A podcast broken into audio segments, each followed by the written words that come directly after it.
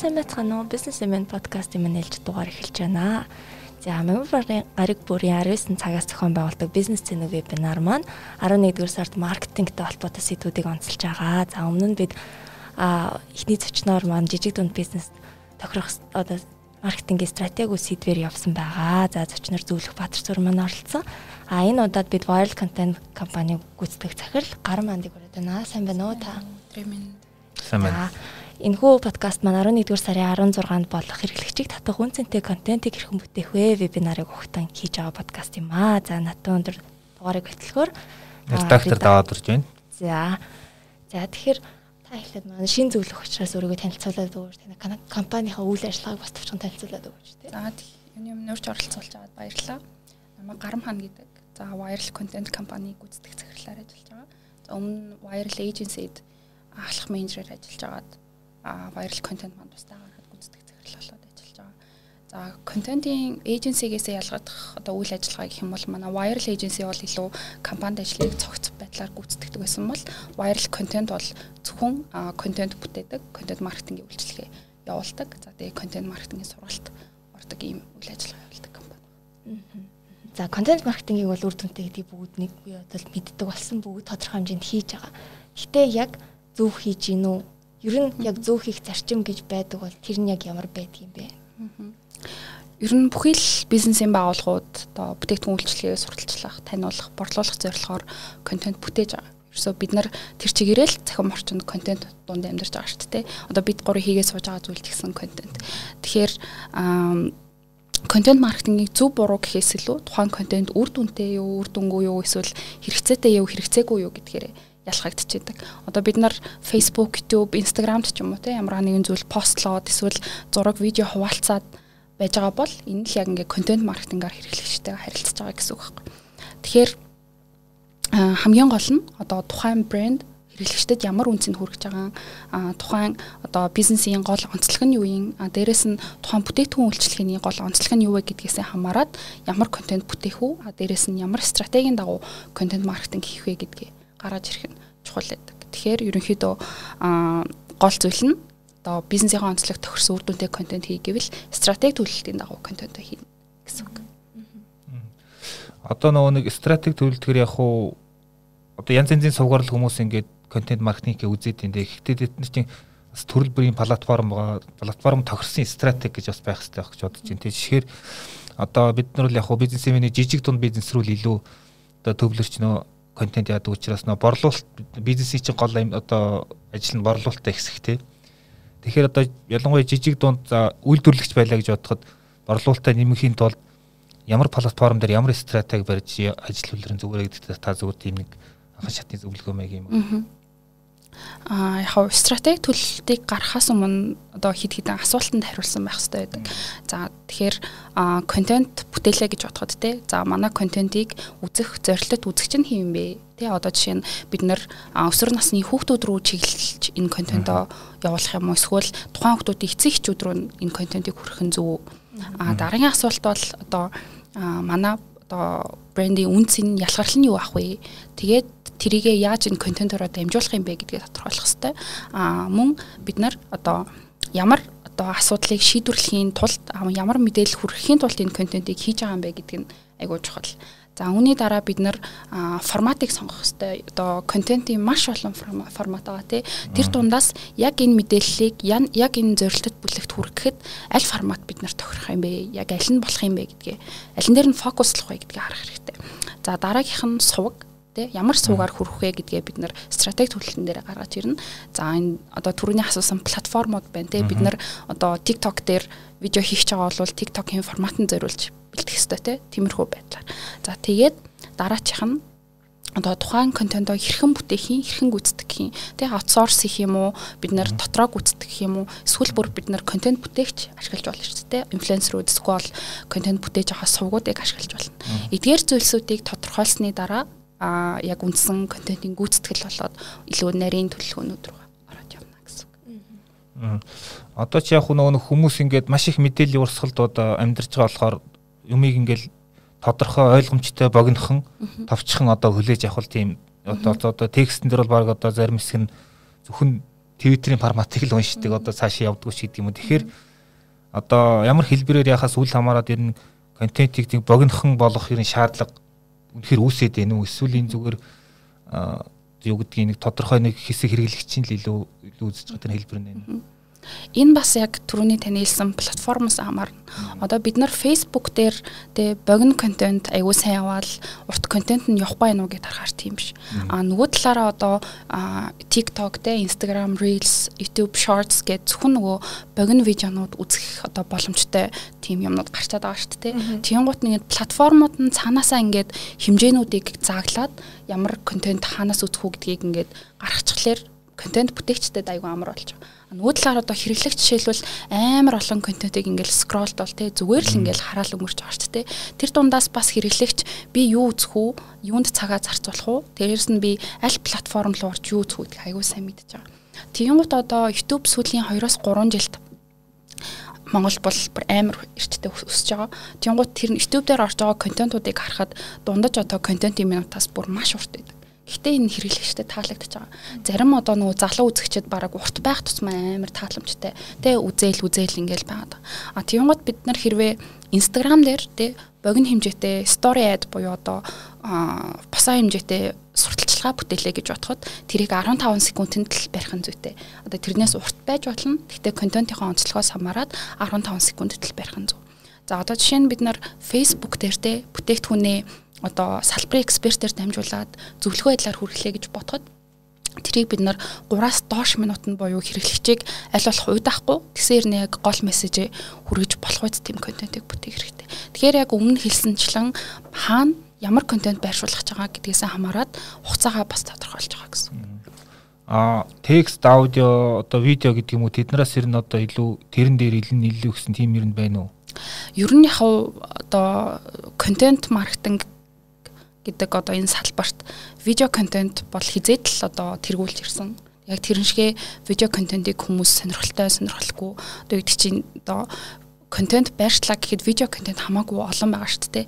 Тэгэхээр видео контент илүү үр дүнтэй бөгөөд хэрэглэгчдэд таалагддаг гэж юу н үздэг. Тийм. За тэгэхээр яг контент маркетингийн өнөөгийн одоо трендүүдээс онцлол юу вэ? Монголд болон дэлхийд. А тэгээд дээрэс нь ерөнхийдөө ингээд жил жилээр нь ч юм уусэл одоо эрт хэдэн жилд гээд ийм хүү төрлийн юм зохилноо гэд байдаг штэ тэр чиг онлог гарсан байдаг. Тэгэхээр эндээс онцлол юу бэ?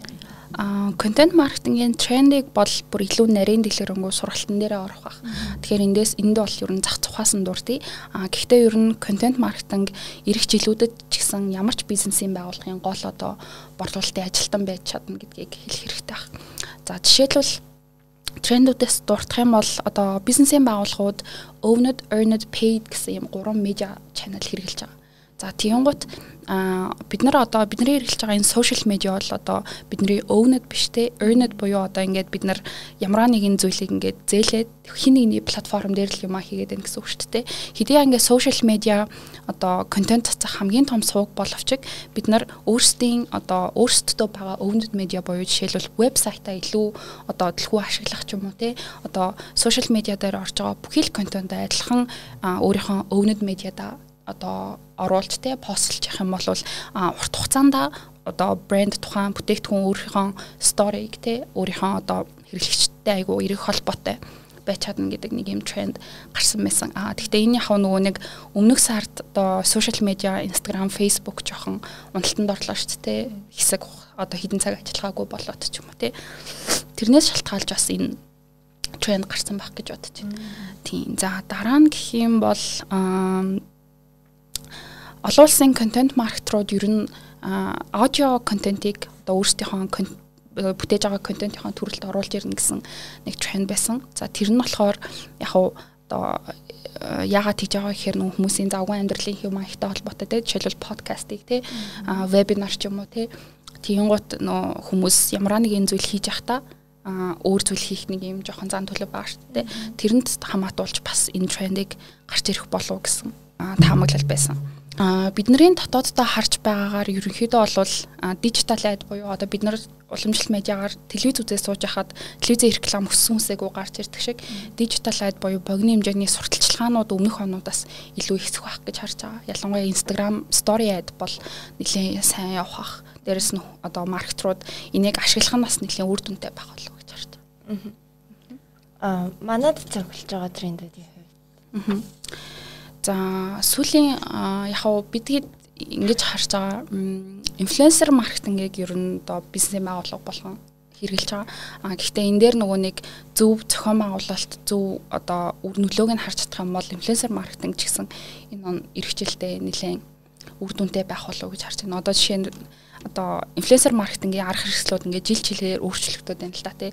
Анх бид нар ингээд инфлюенсеруудыг өөрсдийнх нь инстаграмаар пост оруулж эхэлжсэн бол дараа нь жоохон стори болж эхэллээ. Тэнгуут дараагийнх нь бэлэг болж эхэллээ тий. Одоо энэ онд магадгүй яадаг чи юм богино real видеонууд тий инфлюенсеруудээр хийх байдаг ч юм уу иймэрхүү байдлаар ерөөхдөө харж байгаа. Одоо юу түрүү нөгөө нэг тренд центр гэдэгтэй холбогдол асуухад а сошиал медиа хэрэглэгч хэрэглэгчийн одоо ер нь зан төлөвнүүдийг хаашаа яваад байна тий тэр нэг өөрөөр хэлбэл тэр сошиал медиа тэр хүмүүсийн тэр psychology сэтгэл зүй тэр хэрэглэх зан төлөв мэдээлэл хэрэглэх зан төлөв тий тэрэнд нэр яаж нөлөөлж чинь яг энэ дээр маркетрууд юу мэдчих хэвээр аа сошиал медиа хэрэглэж байгаа хүмүүсийн зан төлөв сегментээрээ мэдээж өөр. Одоо жишээлбэл залуучууд буюу Gen-Z-нер гэж яриад байгаа. Тэр хүмүүс бол Instagram болоод тэ Facebook энтрийг төлхөө хэрглэж байна гэл тэ а тиймгут жоохон одоо яг дундаж насны хүмүүс YouTube дээр илүү их одоо үзэлт их одоо YouTube илүү хэрглэж байна тэр гэл. Ер нь бол платформ хэрглэж байгаа платформ болоод тухайн хүмүүсийн сегментэрээ одоо тухайн хүмүүсийн зан төлөв сэтгэл зүй өөр байгаа даа тиймгут түрүүний миний хэлснээр одоо контентийг үзэхэд одоо юу гэдэг чинь тэр контентын чанарт те эсвэл тэр хүмүүс ингээд нэг юм гоё видео гоё чанартай видео байлаа эсвэл гоё юм байна да гэж үсгээс илүү тухайн контентыг яг ингээд яг таг надад хэрэгцээтэй зүйл юу байна? Би эндээс юу олж авах уу гэдгийг айгуу сайн хардаг болж байгаа те. Одоо бид нар ингээд description дээр ингээд нэг юм уянган хайлттай юмнууд бичээлтэй ингээд жоохон тойруулаад ингээд бүтээгдэхүүнээ ингээд нэг юм жоохон тойроо аргаар хэлээд идэг гэсэн бол одоо хүмүүстэй яг энд юу болоод байна те. Би яг одоо жишээ нь би ингээд Google руу ороод recipe гэж хангууд ингээд би ингээд юу гэдэг чи яг хайсан тэр зүйлээ шууд л уншичмаар байгаа тий. Тэгэхгүй ингээд нэг юм тайруулсан зүйлд би дургуйлж эхэлж байгаа байхгүй. Яг энтэй адилхан ингээд тухайн контент маш товч тодорхой бөгөөд ойлгомжтой хэрэгцээтэй агуулга сайтай байх айгүй шаардлагатай болж байгаа. Ер нь бол түрнээснээр хэрэглэгчэд юу үзэх, юу хийх, тэ хаанаас юу олж үзэх айгүй сайн мэдэж байна. Тэндээс бид нэр одоо нөгөө нэг зөв хайлтаар нь гаргаж ирэхтэй. Тэгээд дээрэс нь оновчтой зүйлсийг хүмүүст хүргэх айгүй хэрэгцээтэй байна. Тэгээс тренд тал дээр нэг юм асах гээд яг нөө тренд гэдэг нь одоо ойрын хугацаанд шүүгүүлж байгаа сэдвч гэдэг юм халуун сэдвч гэдэг юм тэрийг яг барьж аваад ашигладаг зарим тэрийг амжилттай хэрэгжүүлж байгаа газрууд байна тий. Зарим нь бол тэрэн дээрээ алдчихээн. Тэгэхээр ингээд тренд болгоныг одоо тунгийн тааруулах тал дээр та ямар бодолтой байдаг вэ тий. Тэрийг опшноор ашиглахад яг юуг анхаарах хэрэгтэй гэдэг юм бол. Одоо ингээд энийг контент маркетинг гэхээс илүү яг контент дээр төвлөрөөд хариулчих гэж бодож байна. Тэгэнгუთ ингээд мэдээж маркетер маркетрууд бүгдэлтэй шинийг илэрхийлдэг, шинэ тренд юу вэ? Хэрэглэгчдэд хүргэх шинэ гоё зүйл юу вэ гэж ирж хайж идэг. Тэгээд мэдээж тэрийг шинэ зүйлийг туршиж туршиж үзэж явах хэрэгтэй. А хамгийн гол нь тухайн тренд нь яг танаа бизнесийн онцлогт брендэд таарах юм уу? Тэ таарах одоо жоохон өөрчлөх боломжтой юу? Тэ жоохон хөрвүүлээд хэрэглэх боломжтой юу гэдгийг аягүй сайн мэдэрч явах хэрэгтэй. Одоо жишээ нь залуучуудын дунд мим байна тий. Мим бол одоо ингээд амьдралынх нэг хэв маяг болчлоо шүү дээ. Тиймгут ингээд Монголд тийм мим маркетингийг аягүй сайн хийдэг хэд хэдэн байгууллагууд байдаг. А тиймгут яг энэ аягүй сайн явж ин да гэд дуурайгаад алддаг байгууллагууд ч байдаг те. Тэнгууд мим маркетинг болон сайн явна гэсэн үг биш байхгүй. Одоо тэр цөөхөн хийж байгаа мим маркетингийг хийж байгаа байгууллагууд чинь сайн бөгөөд чанартай хийж байгаа учраас хандлттай хэрэглэгчд хэрэглэгчд дуртай байгаас биш. Одоо бүхий л бизнесийн байгууллагууд мим маркетингийг хийгээд айгүй гоё яваад байна гэсэн үг биш. Тэгэхээр маркетрууд өөрсдөө айгүй мэдрэмжтэй авах хэрэгтэй. Мэдрэмжтэй байхад байх юм бол одоо тий юу манад болох юм юу болохгүй гэдгийг ялгаж салгаж явах хэрэгтэй зөвхөн мем маркетинг дээр ч биш яг нөгөө бизнесийн байгууллагт тохирон тохирохгүй байна гэсэн контентууд, контентын төрлүүд, трендүүд байдаг. Тэгэхээр ерөөсөө л яг одоо стратеги төлөлтийн дагуу дээрээс нь бизнесийн онцлог тохирсныг нь олж авч харж бүтээж авах хэрэгтэй. Одоо яг нөгөө нэг э, платформуудын чинь бас ингээд нэг алгоритм нь үе үе ингэж яг өөрчлөгдөд яваад байдаг. Гэтэ сая Google гэхэд ингээд нөгөө нэг хайлтынхаа өндөн жижиг өөрчлөлт оруулаад зураг, видео, текст энтрийг холилсон тийм нэг юм хайлт юм үсгчих шиг боллоо яг нарийн ухаагүй. А ер нь тэгтээ одоо Монголд илүү дэлгэрэнгүй одоо нийтлэг ашигладаг YouTube, Facebook те Instagram гэдэг юм энэ хэдийн алгоритм нь одоо яг ямар хуу байдлаар ажиллаж байгаа гэдэг та зүгээр тийм анхан шатныг бас зөвлөгөөч юм уу. Тэр нь юг анхаарах хэрэгтэй. Аха. Тэгээ тэр системийн юуг нь тооцох тооцоолох хэрэгтэй гэдэг. Аа, хэмжилтүүд гэсэн үг үү те? Тэгээ ер нь одоо иймэрхүү контент яхад а одоо юу гэдгийг энэ бол ерөөсөө энэ энэ платформ дээр явахгүй тий. Юу юм тий.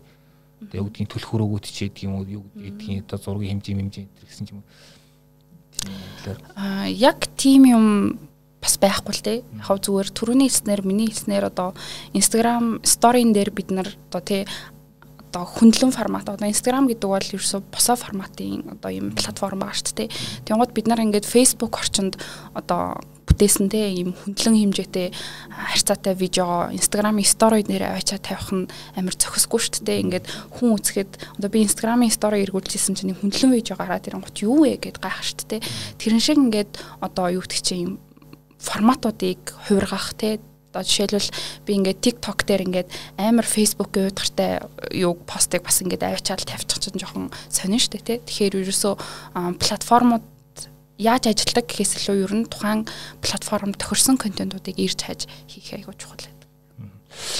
Одоо ингээд сошиал хэрэглээ бүр ингээд маш их болоод а тэнд тэр чиглэлд маркетинг дээр ажилдаг эсвэл одоо контент бичдэг одоо тийм тусгай тэг креатив хүмүүстэй одоо сэтгүүлч а бүр сошиал engagement editor ч гэж одоо гадны байгууллагууд байна. Тэгэхээр нэг энэ ер нь яг шинэ мэрэгчлүүд үүсээд байна. Тэгэхээр ер нь яг хуу байгууллага молон мэдээж одоо сошиал медиа эдиторт одоо редактортай байх боломжгүй. Гэхдээ яг тэр контент маркетинг, сошиал медиа маркетинг хариуцж байгаа тэр хүн ямар тийм одоо анхан шатны одоо тийм тадалтай эсвэл чадвар туршлага чадварыг ер нь юуг ойлгосон байх хэвээр а контент хийдэг хүн өөрөө эхлээд яг контент маркетингийн тодорхой хэмжээний суурь мэдлэгээс гадна одоо яг ямар контентууд те үйлдвэрлэгдээд те аль нь зөв байна буруу байна гэдэг дээр дүн шинжилгээ хийж сурч авах хэрэгтэй. А жишээлбэл одоо ингээд за би Facebook дээр зүгээр л нэг юм контент маркетер хүн шүү дээ. Зүгээр л ингээд контент гүйлгэхээс илүү тухайн контентын description тэ юу байна, thumbnail нь ямар юм байна. Тэгээ энэ одоо яагаад одоо жишээлбэл энэ контент тэ энэ Facebook дээр 1 сая views авчуу гэдэг нэг иймэрхүү дүн анализуудыг аягүй сайн хийж явах хэрэгтэй.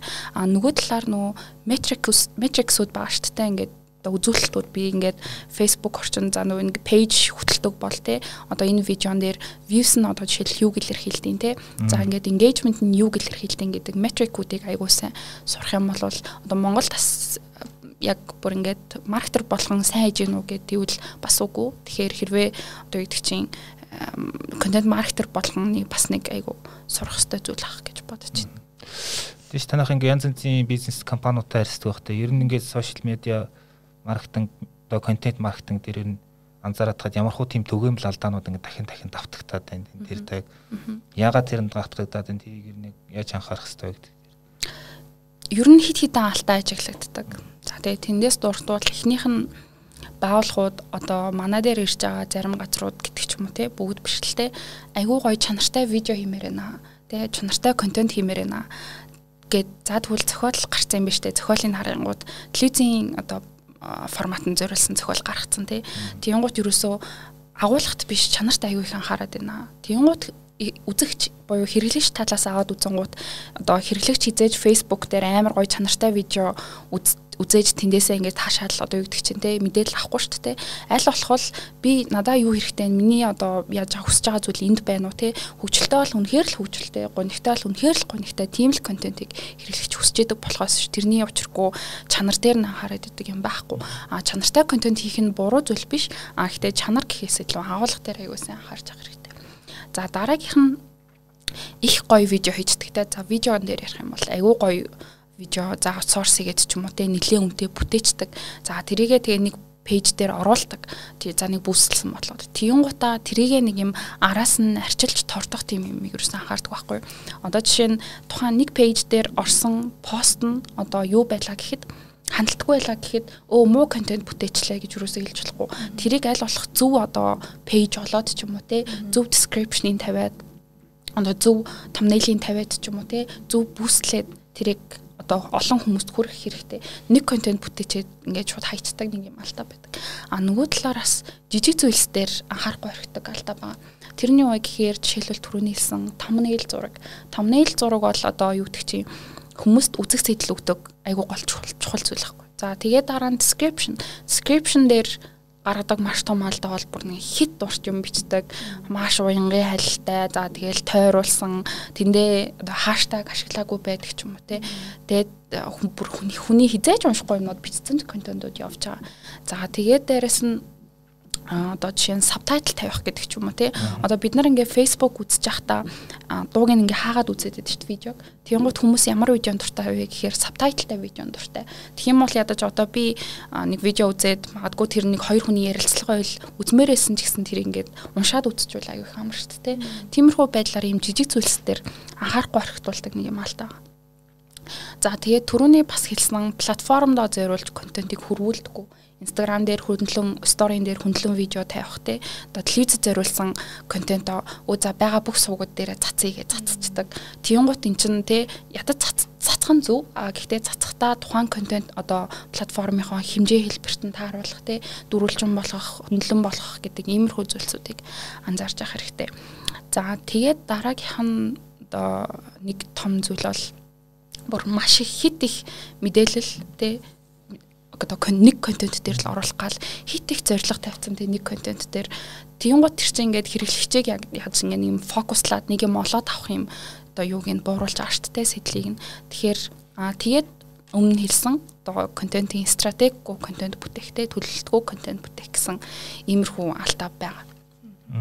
Энд дээр бид нэг зүйлийг бас заавал асуух хэрэгтэй гэж бодож байна. Түүхээр манай буст их маш их хийдэг те. Тэгэхээр бустийг нь яаж яг яаж зөв хийх вэ те? Одоо текстээр зурган дээр видео дээр ч гэдэг юм ингээд. Ер нь бол одоо Facebook дээр буст хийх хоёр юм юу байгаа л та арга байгаа. Тэгвэл технийх нь бол бид нар зүгээр ингээд Facebook дээр пост оруулчингууд boost post гэдэг нэг юм товч хэд шүү дээ. За ер нь бол хин хүмүүс тэр товчоор ороод boost хийгээд даардаг. А хэрвээ бид нар бүр ингээд нарийн те одоо жишээлбэл яг зорилт нь propose нь юу юм одоо жишээлбэл би engagement авах юм уу views авах юм уу? Зүгээр бол нөө call to action-ууд байгаа шүү дээ өөр одоо page руугаа оруулах юм уу гэх мэтчлэн ийм одоо зорилтуудыг сонгодог. За дээрэс нь нөгөө хэрэглэгчдийн сонирхлуудыг сонгодог.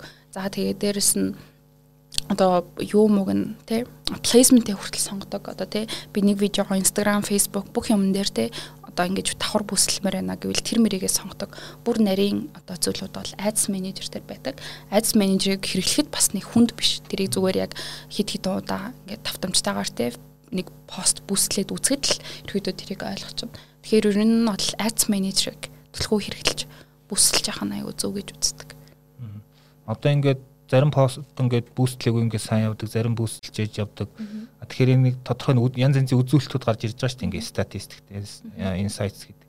А тэндээс ер нь хамгийн гол анхаарах ёстой үзүүлэлтүүд нь юу гэдэг вэ?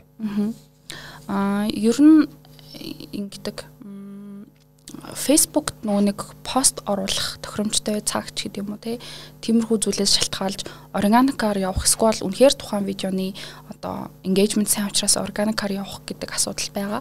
А гэхдээ сүүлийн жилүүдэд бол ер нь Facebook цаанаас алгоритмаасаа шалтгаалаад органикаар явж байгаа юмнууд яг ялангуяа нөгөө нь яг ингээд бизнесийн байгууллагын пэйжүүд органикаар явах тийм юу айгу буурчаад байгаа байхгүй.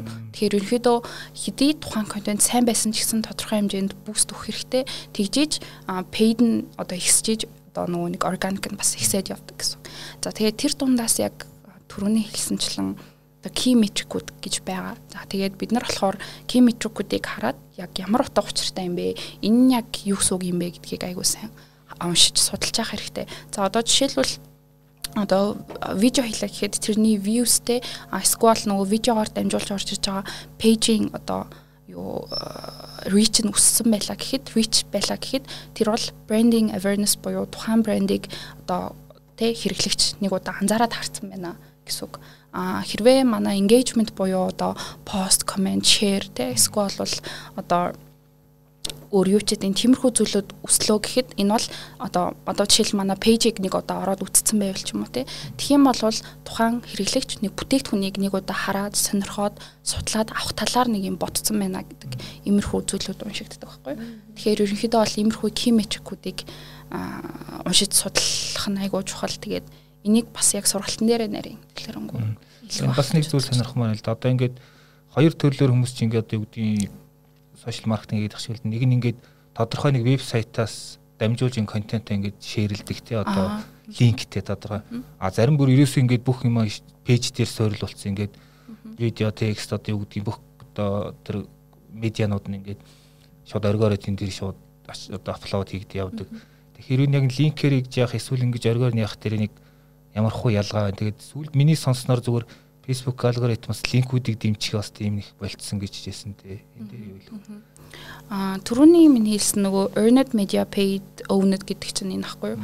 Тэгэхээр бид нэр одоо вебсайт дээр аль болох одоо сошиал медиатайгаа л адилхан бүх зүйлүүдийг постлоод те боломжтой бүх зүйлүүдийг л оруулж авах хэрэгтэй. Одоо жишээ нь одоо нэг бүтээгдэхүүн гэхэд одоо хэрэглэгчийн зандал уус яриа л та тий одоо ингээд би нэг одоо Facebook хуудас руу ороод Тэнгуут тийм ингээд бүтээгдэхүүнийг би харахын тулд тэндээс ингээд фотосыг гүйлгээлтэй ингээд хайхгүй штэ мэдээж вебсайт руу н орно. Тэнгуут вебсайт дээр нь Facebook-т байгаа нөгөө тэ тухайн бүтээгдэхүүний мэдээллүүд тэ бүх юмуд байх юм бол надад маш амар тэ. Тэгэхээр вебсайт дээр бол бүх зүйлүүдийг постлж авах хэрэгтэй. Аа гэхдээ яг учиргүй яг нөгөө одоо ингээд сошиал медиа үнэхээр л одоо одоо энэ цагт үнэхээр шилтгэн байгаа цагт тэ вебсайтынхаа Facebook дээр зөвхөн л вебсайтынхаа юмнуудыг чирж авчирч ингэж ширэлж хуваалцах нь бол яг хэрэглэгчдийн зүгээс харахад тийм шиг. Тийм одоо юу гэдэг чинь оновчтой зүйл биш. Аль болох энэ хоёрыг зэрэгцүүлээд хэрэглэж авах нь аюул. Тэр бас нөө бибис ширлэгж байгаас гадна бас би даасан тэмжиж хөрөх юмнуудаас оруулж явах хэрэгтэй юм. Тийм.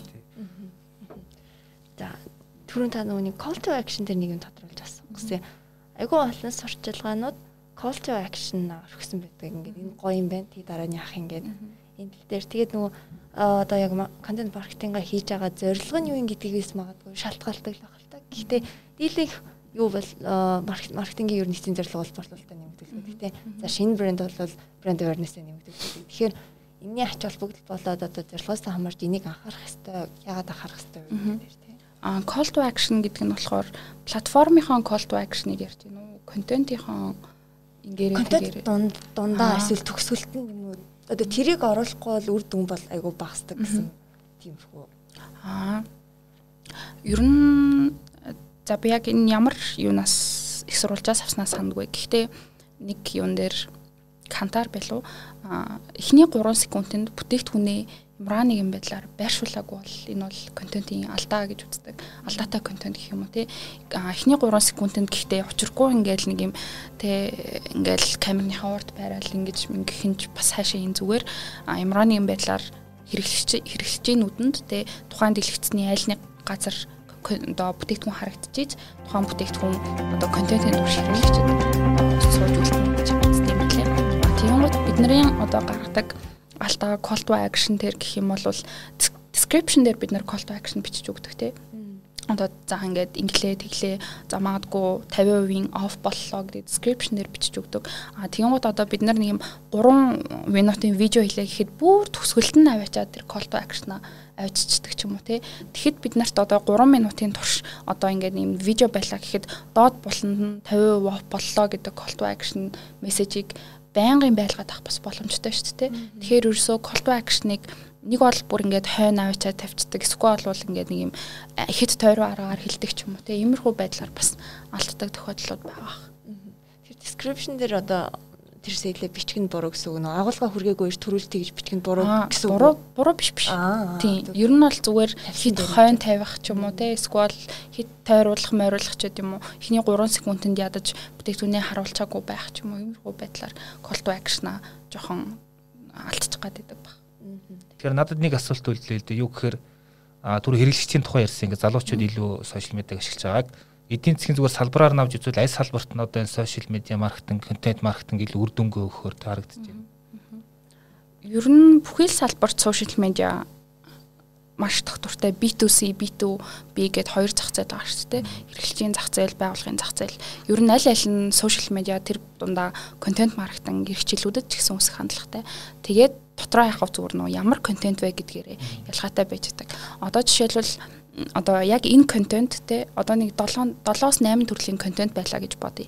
Тэнгуут энэ контентын энэ нь одоо тий технологийн зах зээлд энэ нь одоо зөвхөн хүнсний зах зээлд энэ нь одоо ийм зах зээлд гэдэг юм таамаглалууд байдаг. Тэгэхээр ерөнхийдөө бас нөө салбар салбараасаа шалтгаалаад өөр өөр контентууд бас байгаад байгаа. Өөр өөр платформуд ч гэсэн ер нь байгаад байгаа. Ер нь хэрэглэгчийн зах зээл, байгууллагын зах зээл тийм суур зарчим ялгаа гэж байгаа юу контент маркетинг. Контент маркетингнэр байгаа. Аа гэхдээ яг энэ талаар би бас яг одоо хариулах ихээр сайн мэдэхгүй л байна. За за баярлалаа. За танд баярлалаа. За баярлалаа.